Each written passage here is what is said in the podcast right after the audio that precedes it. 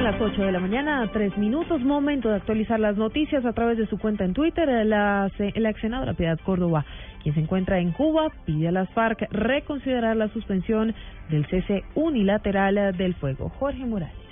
Después del anuncio de las FARC de decretar el final cese el fuego bilateral que habían puesto en marcha desde el 20 de diciembre del año pasado, debido al bombardeo de la Fuerza Aérea Colombiana que dejó 26 guerrilleros muertos, la ex senadora Piedad Córdoba hizo a través de su cuenta de Twitter un llamado al gobierno y al grupo guerrillero para que proclamen un cese al fuego bilateral. En las últimas horas, Córdoba ha utilizado la red social para manifestar su rechazo a los actos de guerra en el país. No tendremos paz mientras las bombas sigan cayendo y detrás de ellas se vocifera la guerra, afirmó. Y prosiguió, hacemos un llamado a las FARC para que consideren la suspensión del cese al fuego unilateral. También hizo un llamado al gobierno de Juan Manuel Santos para que se anime a llevar a cabo el cese al fuego bilateral. Jorge Eduardo Morales, Blue Radio. Vale, gracias. 8 de la mañana, 4 minutos. Mucha atención porque en medicina legal en Cali son esperados los cuerpos de los 26 uh, guerrilleros muertos tras este bombardeo a un campamento del Frente 29 de las FARC en zona rural de Guapi. Allí en uh, la capital del valle está Nilson Roth.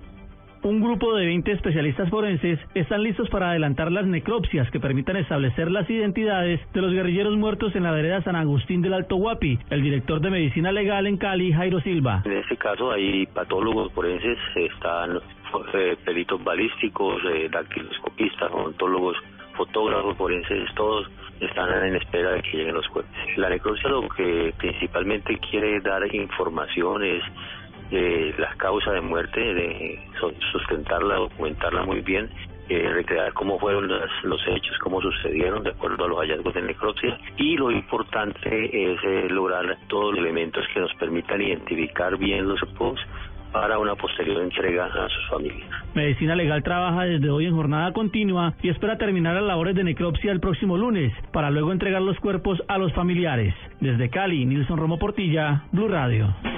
Blue Radio acompaña a los habitantes de Salgar, Antioquia, víctimas de la avalancha. Blue Radio, la nueva alternativa. Son las 8 de la mañana, 6 minutos, 8.6 y está todo listo para la llegada del ministro de Vivienda Luis Felipe Henao allí a Salgar en el departamento de Antioquia.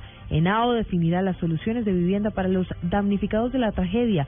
El gobierno destinará más de 10 mil millones de pesos en esta reconstrucción. Cristina Monsalve siguiendo el minuto a minuto allí desde Salgar. El ministro de Vivienda Luis Felipe Nao se reunirá con el gobernador de Antioquia Sergio Fajardo y autoridades municipales para definir cómo será la solución de vivienda para las 465 familias afectadas por la tragedia.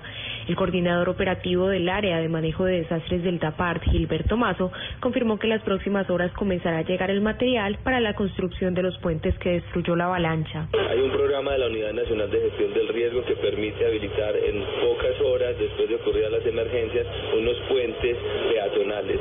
Efectivamente hemos tenido eh, en los eh, en el día anterior una, un diagnóstico, una evaluación de los materiales requeridos y ya nos ha informado la Unidad Nacional de Gestión del Riesgo que estos materiales vienen en camino y estarán instalándose en las próximas horas. En el municipio se construirían también 250 viviendas en tres terrenos, uno de ellos en el corregimiento La Margarita y los otros en puntos diferentes del municipio. Desde Salgar, Cristina Monsalve, Blue Radio. Son las 8 de la mañana, 7 minutos. Los primeros resultados a boca de urna indican que Irlanda aceptó el referendo para legalizar el matrimonio entre parejas del mismo sexo. Los detalles con Miguel García. El recuento provisional del referéndum celebrado en Irlanda para decidir sobre la legalización del matrimonio entre parejas del mismo sexo apunta a una victoria del sí. Cuando se hagan oficiales estos datos provisionales, Irlanda se convertirá en el primer país del mundo que reconoce por medio de un referéndum el matrimonio entre parejas del mismo sexo. El ministro irlandés de Sanidad, el conservador Leo Varadkar, primer miembro de un ejecutivo de Dublín abiertamente gay, dijo que Irlanda brilla en todo el mundo tras aceptar esta medida. Por su parte, el primer ministro irlandés, el demócrata cristiano Enda Kenny, destacó que la decisión del electorado envió un mensaje a la comunidad internacional sobre el liderazgo pionero mostrado por Irlanda en este campo. Mientras el ex primer ministro belga Elio Di Rupo, que en 1996 anunció que es homosexual, saludó el voto de los irlandeses a favor del matrimonio entre parejas del mismo sexo, que es legal en Bélgica desde el año 2003. Miguel Garzón, Blue Radio. 8-8 y en la jornada de fútbol europeo de hoy se destacan los partidos entre Barcelona, ya campeón, y Deportivo La Coruña. Real Madrid con James Rodríguez contra el Getafe. La información con Pablo Ríos.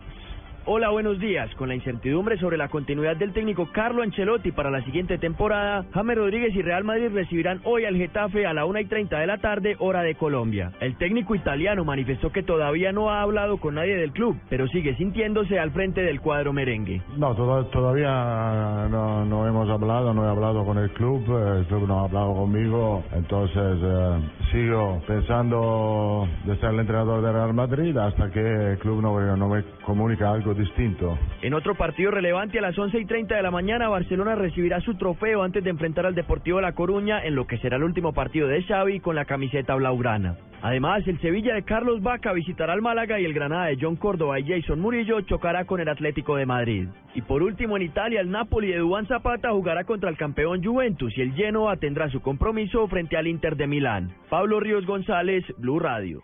Noticias contra reloj en Blue Radio. 8 de la mañana, 9 minutos. La noticia en desarrollo, 35 años después eh, de que la bala de un francotirador impactara en su pecho, el arzobispo Óscar Arnulfo Romero será beatificado hoy sábado en una multitudinaria ceremonia en San Salvador. Esto por impulso del Papa Francisco, que lo eleva a los altares como modelo de una iglesia comprometida con la justicia social en América Latina. La cifra, al menos 14 civiles fallecieron hoy, entre ellos seis menores de edad, en un bombardeo de la aviación del régimen sirio, esto en la ciudad oriental de Deir el Sur. Así lo informó el Observatorio Sirio de Derechos Humanos. Y quedamos atentos porque el presidente Juan Manuel Santos y su esposa María Clemencia Rodríguez de Santos estarán esta tarde en el municipio de Salgar, en el departamento de Antioquia. Allí asistirán al sepelio colectivo de 17 de las 93 víctimas tras la tragedia ocurrida el fin de semana pasado. 8 de la mañana, 10 minutos. Esta y otras informaciones en blueradio.com. Continúen con En, en Blue Jeans.